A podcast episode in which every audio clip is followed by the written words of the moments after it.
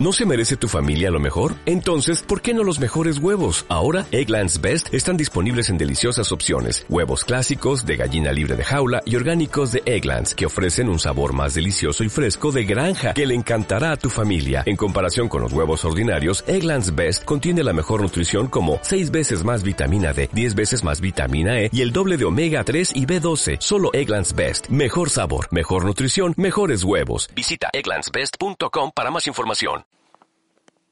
Por la señal de la Santa Cruz de nuestros enemigos, líbranos Señor Dios nuestro. En el nombre del Padre, y del Hijo, y del Espíritu Santo. Señor mío y Dios mío, creo firmemente que estás aquí, que me ves, que me oyes. Te adoro con profunda reverencia. Te pido perdón de mis pecados y gracia para hacer con fruto este rato de oración. Madre mía Inmaculada, San José, mi Padre y Señor, Ángel de mi guarda, interceded por mí. Dice la antífona de entrada de la misa de hoy, que un silencio sereno lo envolvía todo, y al mediar la noche su carrera, tu palabra todopoderosa, Señor, vino desde el trono real de los cielos. Nos marca esta antífona de entrada una dirección para nuestro sentimiento, para nuestro estado de ánimo en la celebración del día de hoy. Un silencio sereno lo envolvía todo. Toda esta octava de Navidad van desfilando por nuestros ojos tantos personajes que se relacionan con el niño Jesús, con María y con José, los habitantes de Belén, que le negaron sitio en su posada, los ángeles, que lo anuncian, los pastores que van a adorarlos, los niños inocentes que se entregan por él, el malvado Herodes que lo persigue, el anciano Simeón que ayer nos mostraba su alma joven, y hoy entra en escena la profetisa Ana, hija de Fanuel, de la tribu de Aser, ya muy avanzada en años. Así nos dice Lucas en el Evangelio de hoy, y continúa diciendo que de joven había vivido siete años casada y luego viuda hasta los ochenta y cuatro. No se apartaba del templo, sirviendo a Dios con ayunos y oraciones noche y día, presentándose en aquel momento, es decir, en el momento en que eh, Simeón eh, comenzó su canto, ya puedes, Señor, llevarme de este mundo porque mis ojos han visto a tu Salvador. Pues presentándose en aquel momento, Ana alababa también a Dios, junto a Simeón, y hablaba del niño a todos los que aguardaban la liberación de Jerusalén. De esta mujer, de esta anciana, dice Benedicto XVI que es la imagen por excelencia de la persona verdaderamente piadosa. En el templo se siente simplemente en su casa. Vive cerca de Dios y para Dios, en cuerpo y alma, y durante muchos años. Y allí, precisamente, en la casa de Dios, en el templo, en su permanente adoración silenciosa y recogimiento, descubre a Jesús y lo señala a todo el mundo. ¿Cómo, cómo estoy yo viviendo, Señor, estas Navidades? ¿Con qué piedad? ¿Con qué silencio? Un silencio sereno lo envolvía todo, y al mediar la noche su carrera, tu palabra todopoderosa, Señor, vino desde el trono real de los cielos. Y cuando cumplieron todo lo que prescribía la ley del Señor, concluye Lucas, Jesús y sus padres volvieron a Galilea, a su ciudad de Nazaret. El niño, por su parte, iba creciendo y robusteciéndose, lleno de sabiduría, y la gracia de Dios estaba con él. En todos estos pasajes en los que van desfilando los diversos personajes, llama la atención una cosa, o por lo menos me la llama, me la llama a mí, el silencio de María. Un silencio atento, lleno de asombro. Un silencio meditativo, pero silencio. María observa, acoge, sonríe, se asombra, quizás llora, pero en silencio. El Evangelio no nos transmite ni una palabra de ella. Vive hacia adentro, con los ojos en Dios. Y es una lección también para nosotros, Señor, de silencio, para nosotros tantas veces dispersos con lo accesorio. Y la palabra de Dios, las cosas de Dios, siempre acontecen en el silencio. Un silencio sereno lo envolvía todo, y al mediar la noche su carrera, tu palabra vino. Hay un texto de un francés, un escritor francés, Berulle, que es una preciosidad y que nos va a servir ahora en nuestra oración. Después de fijarse cómo María está en silencio en todas estas fiestas de Navidad, dice, Conversan los ángeles entre sí y con los pastores, pero María permanece en silencio. Los pastores corren y cuentan, pero María permanece en silencio. Llegan los reyes, hablan y dan que hablar a toda la ciudad, al Estado y al Sagrado Sínodo de Judá, pero María permanece retirada y en silencio. Se refiere a los reyes magos. Todo el Estado está revuelto y todos se maravillan y hablan del nuevo rey buscado por reyes, pero María permanece en su reposo y sagrado silencio. Simón habla en el templo y Ana la profetiza, lo vemos hoy, y todos los que esperan la salvación de Israel. Y María ofrece, da, recibe y lleva a su Hijo en silencio. Tanta fuerza e impresión secreta ejerce el silencio de Jesús en el espíritu y el corazón de la Virgen, que la tiene poderosa y divinamente ocupada y arrebatada en silencio. Porque durante todo el tiempo de su infancia, lo único que se nos refiere de la piedad de María con su Hijo y de las cosas que se nos dicen de Él y se cumplen en Él son María, sin embargo, conservaba todas estas cosas y las meditaba en el corazón.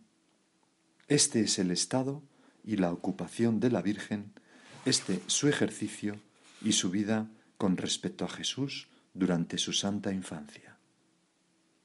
Señor, son unas palabras para, para llenarse de emoción. El silencio de Jesús, de ese niño, impresiona tanto a María que ella guarda silencio, intentando atesorar en su corazón y en su memoria lo que Dios hace con los hombres. Todo lo divino tiene que ver con el silencio. Tú, Señor, recién nacido, callas y escuchas. Y cuando a los doce años te pierdes en el templo y tus padres te descubren, estabas sentado en medio de los doctores, escuchándoles y preguntándoles.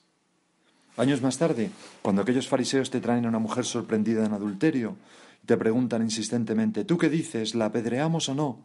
Y dice el Evangelio que tú callabas mientras escribías en el silencio, en, el suelo, en silencio. Y toda la pasión se resume en tu actitud diciendo que Jesús callaba. Y ahora, Señor, sigues en la Eucaristía en silencio, escuchándonos acompañándonos. Qué ejemplo. Realmente, ¿cómo impresiona el silencio de Dios en el mundo? A veces nos parece que Dios no habla suficientemente claro, pero ese silencio tuyo, Señor, es tan elocuente, es una medicina tan necesaria para nosotros, tan atareados, con tanto ruido interior y exterior. San José María escribió en un punto de forja, los hijos de Dios hemos de ser contemplativos, personas que en medio del fragor de la muchedumbre sabemos encontrar el silencio del alma en coloquio permanente con el Señor, como María, como tú, Madre nuestra, y mirarle como se mira a un padre, como se mira a un amigo al que se quiere con locura, aunque no hacen falta decir palabras. El silencio es una de las condiciones de la verdadera contemplación. El silencio es ese hacer callar lo accidental a nuestro alrededor para centrarnos en lo esencial, lo verdaderamente importante, y hacer resonar en el silencio de nuestra alma los sucesos cotidianos para encontrar su verdadero sonido, es decir, su verdadero significado, su sentido profundo en los planes de Dios, lo que tú, Señor, esperas de nosotros en ese acontecimiento. Si no vivimos mm, en silencio, si, si estamos tan ajetreados pues no escucharemos los mensajes de Dios, los mensajes que las personas, las cosas y los sucesos nos tienen que decir. Es decir, pasaremos por la vida pues como pollos sin cabeza, corriendo, pero sin un sentido y sin un rumbo. Señor, así me veo yo a mí tantas veces, desgraciadamente, como pollos sin cabeza. Además, al misterio solo se accede por medio del silencio. Benedicto XVI, en un libro precioso que se llama La bendición de Navidad, que son meditaciones sobre la Navidad, explica cómo eh, cuando Santa Isabel de Hungría murió, pues fueron recorriendo en, en, esos últimos momentos la vida de Jesús, y al llegar las doce de la noche pidió a las personas que le acompañaban, en recuerdo del día del nacimiento, de la Nochebuena, del día en que nació Jesús, que guardaran completo silencio ante el nacimiento del niño. Y en ese silencio, pues mm, falleció, se fue al cielo. Y entonces escribe el Papa Benedicto XVI, escribía, mejor dicho, Joseph Ratzinger, ¿no? Entonces, el silencio es el ámbito de ese niño, el niño Jesús. El silencio es el ámbito del nacimiento de Dios. Solo si nosotros entramos en el ámbito del silencio, llegamos al lugar donde acontece el nacimiento de Dios. Un lugar que puede estar en lo profundo de tu alma y de la mía, en nuestro rato de oración, o a lo largo del día, o en un encuentro con una persona. Solo si nosotros mismos entramos en el ámbito del silencio, como María, llegamos al lugar donde acontece el nacimiento de Dios. Y ya Ignacio de Antioquía eh, se había inspirado en esta frase que hemos leído del libro de la sabiduría al comienzo de nuestra meditación, ¿verdad? Un silencio serena, sereno lo envolvía todo y al mediar la noche su carrera, tu palabra vino, ¿no? Pues ya San Ignacio de Antioquía hablaba de que hay tres misterios que mm, resuenan en el silencio, pero que permanecen ocultos a los príncipes de este mundo. Pues la concepción virginal de María, el nacimiento de Jesús en Belén y el tercero, pues no me acuerdo cuál era, ¿no? Pero, pero es muy bonito como dice que pasaron, pasó desapercibido al príncipe de este mundo y al diablo, pero sin embargo resonaban en el silencio esos misterios. Es verdad, Señor, necesitamos ese silencio para, para mm, acceder a los misterios, a aquello que tú eres. Además, el silencio nos reconcilia con nosotros mismos, con los demás y con el mundo. No necesitamos estar siempre escuchando música o viendo series. Nos viene muy bien observar las personas y el mundo en un silencio respetuoso, contemplar la naturaleza, sentarse a leer en un atardecer, pensar en silencio de manera que puedan surgir nuevas ideas en nuestra cabeza Dicen los psicólogos que existe lo que, y los neurólogos lo que existe, que existe la llamada red neuronal por defecto. Es una cosa muy curiosa, ¿no? Y al parecer es que viene a decir que esta red se activa cuando no estamos haciendo ni pensando nada, es decir, cuando estamos un poco empanados, por ejemplo, viendo la ventanilla en un viaje, ¿no? Y parece ser que lo que hace la red neuronal por defecto en esos momentos es rumiar, es decir, reflexionar sobre lo que ha pasado y encajar en la vida lo vivido. Se vuelven a recordar las cosas pasadas y se ordenan. Y, es un proceso muy necesario para tener la cabeza bien ordenada. En cambio, con el, ese entretenimiento fácil de hacer zapping, de ir mirando cosas una detrás de otra, de ruido, de aturdirse, o sea, el entreburrimiento, evitamos la red neuronal por defecto. y, y entonces vamos como con esa inquietud mental de, de no tener las cosas bien colocadas. Necesitamos un poco de silencio, de aburrirnos, para poner en marcha nuestra vida. Y por eso los teléfonos móviles, pues a veces son el símbolo más perfecto de la incapacidad del hombre contemporáneo de estar a solas consigo mismo, es decir, a solas con Dios. Además, el silencio, al permitirnos escuchar, es una de las condiciones del verdadero diálogo, ya sea con Dios en la oración o con las demás personas que nos rodean.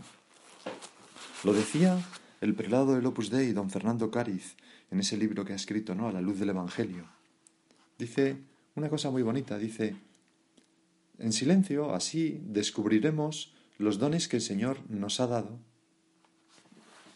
No, me estoy confundiendo, esto no es lo que quería leer, quería leer en otra parte. Aquí, la condición del diálogo, más allá de su expresión concreta, es amar, respetar, prestar atención, ponerse en lugar del otro. Y para todo eso necesitamos silencio. Hay diálogo en la mirada de cariño de una mujer y un hombre cuyo amor sigue creciendo en la vejez, en la caricia de un padre a su hija enferma, en las lágrimas con las que se pide perdón, en escuchar a quien lo necesita, o cuando nos corrigen o nos sugieren algo que podríamos mejorar en nuestra vida. Y para todas estas cosas, ¿verdad? Necesitamos pues un poco de silencio. Y entonces sigue diciendo don Fernando Cáriz, los muros que impiden la escucha son, suelen ser la soberbia, el orgullo, la arrogancia de una autoridad malentendida, creernos que tenemos razón por ser una autoridad, que eso no, no tiene por qué ir unido, ¿verdad?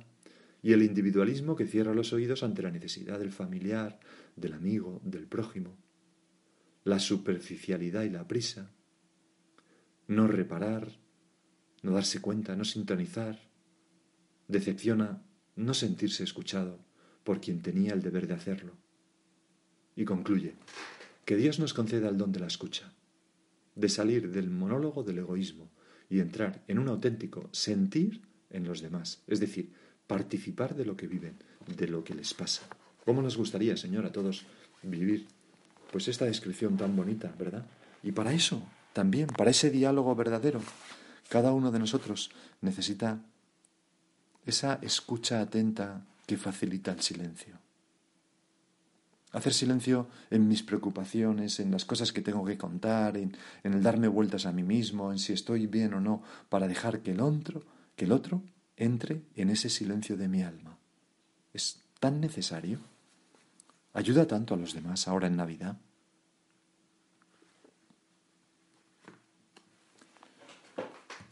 Y ahora Vamos a seguir con Benedicto XVI. Decía en ese libro del que te he hablado antes que la Navidad nos llama a entrar en ese silencio de Dios y su misterio permanece oculto a tantas personas porque no pueden encontrar el silencio en el que actúa Dios. Y se preguntaba, ¿cómo encontramos ese silencio?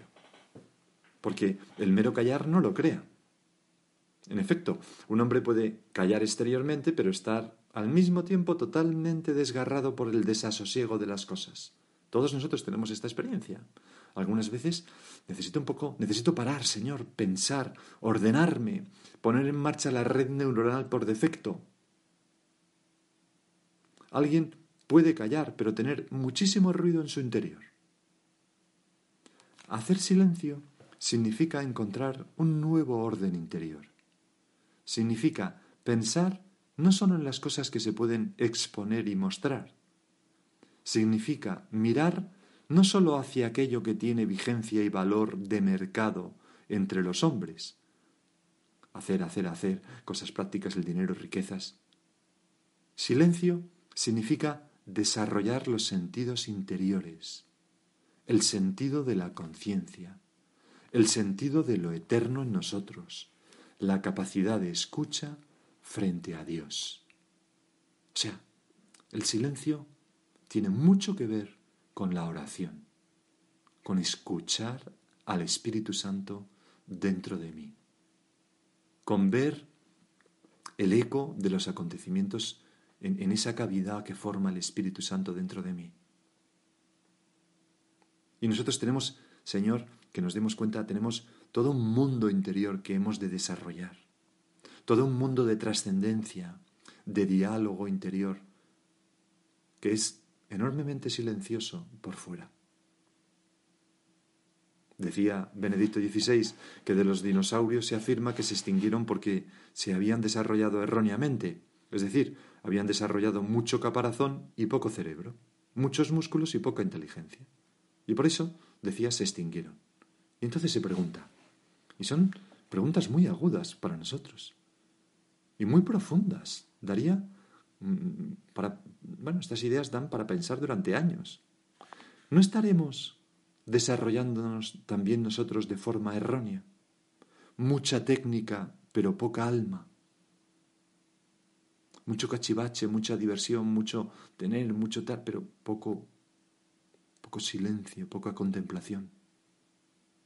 Un grueso caparazón de capacidades materiales, pero un corazón que se ha vuelto vacío.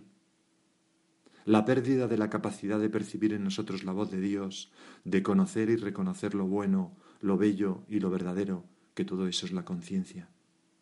Señor, no estaremos perdiendo, no nos estaremos desarrollando mal. Y sigue diciendo, ¿no es ya más que hora de introducir una corrección en el curso de nuestra evolución, entre comillas? Y esa corrección no es despreciar, por supuesto, el trabajo, la tierra, lo técnico, no, no, no, pero esa, esa, corrección debe consistir en que la razón moral y religiosa recupere su propio espacio en el hombre. El silencio que exige la fe consiste en que el hombre no se vea totalmente absorbido y convertido en un mero mm, instrumento o factor funcional de la civilización económico-técnica. Porque entonces nos convertimos en algo inhumano, que no somos. La Navidad, dice Benedicto XVI, debería ayudarnos a encontrar esa corrección de curso y de ese modo prestarnos mutuamente y prestar al mundo el servicio que con más urgencia necesita. En efecto, el apremio más profundo del hombre de hoy no proviene de la crisis de nuestras reservas materiales, sino de que se nos tapian las ventanas que miran a Dios y de que, de ese modo, nos vemos en el peligro de perder el aire que respira el corazón, de perder el núcleo de la libertad y de la dignidad humana. Bueno, pues pues, qué palabras tan profundas, Señor. ¿Qué podemos hacer?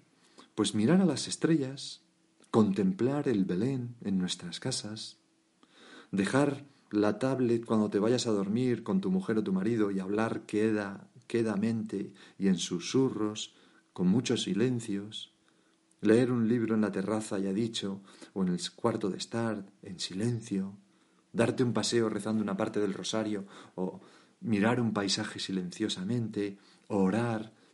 Todo eso es lo que dice Benedicto XVI que necesitamos recuperar en nuestra vida, porque si no nos convertimos en pequeños dinosaurios. Mucho ajetreo, mucha actividad, pero poco cuajo interior, poco recogimiento, poco silencio donde, donde entender las cosas de Dios y las cosas verdaderamente importantes de la vida. Señor, hazme como a tu madre, como a ti, amar más el silencio, porque necesito ese hacer espacio a tu palabra dentro de mí, quizás de noche sin prisas. Necesito reflexionar sobre ese enfado, o sobre eso que me ha pasado, o ese dolor que siento, o esa alegría, o esas ganas que tengo, y dejar que salga todo lo que llevo en el corazón y entonces tomar conciencia de mis verdaderas motivaciones y presentártelas y cribarlas en tu presencia y escuchar lo que tú tienes que decirme y salir convencido de que es así y entonces salir transformado y dispuesto a vivir como un verdadero hijo de Dios, etcétera, etcétera. Todo eso sale del silencio. Pues vamos a acudir a nuestra Madre la Virgen. Un silencio sereno lo envolvía todo, y al mediar la noche su carrera, tu palabra todopoderosa, Señor, vino desde el trono real de los cielos. ¿Cómo impresionaría a la Virgen esto? Tanta fuerza e impresión secreta ejerce el silencio de Jesús en el espíritu y el corazón de la Virgen, que la tiene poderosa y divinamente ocupada y arrebatada en silencio. Pues a ella le pedimos que nos ayude también a nosotros a vivir así. Y ahora sigue unos minutos tú por tu cuenta. ¿No se merece tu familia lo mejor? Entonces, ¿por qué no los mejores huevos? Ahora, Egglands Best están disponibles en deliciosas opciones. Huevos clásicos, de gallina libre de jaula y orgánicos de Egglands, que ofrecen un sabor más delicioso y fresco de granja, que le encantará a tu familia. En comparación con los huevos ordinarios, Egglands Best contiene la mejor nutrición como 6 veces más vitamina D, 10 veces más vitamina E y el doble de omega 3 y B12. Solo Egglands Best. Mejor sabor, mejor nutrición, mejores huevos. Visita egglandsbest.com para más información.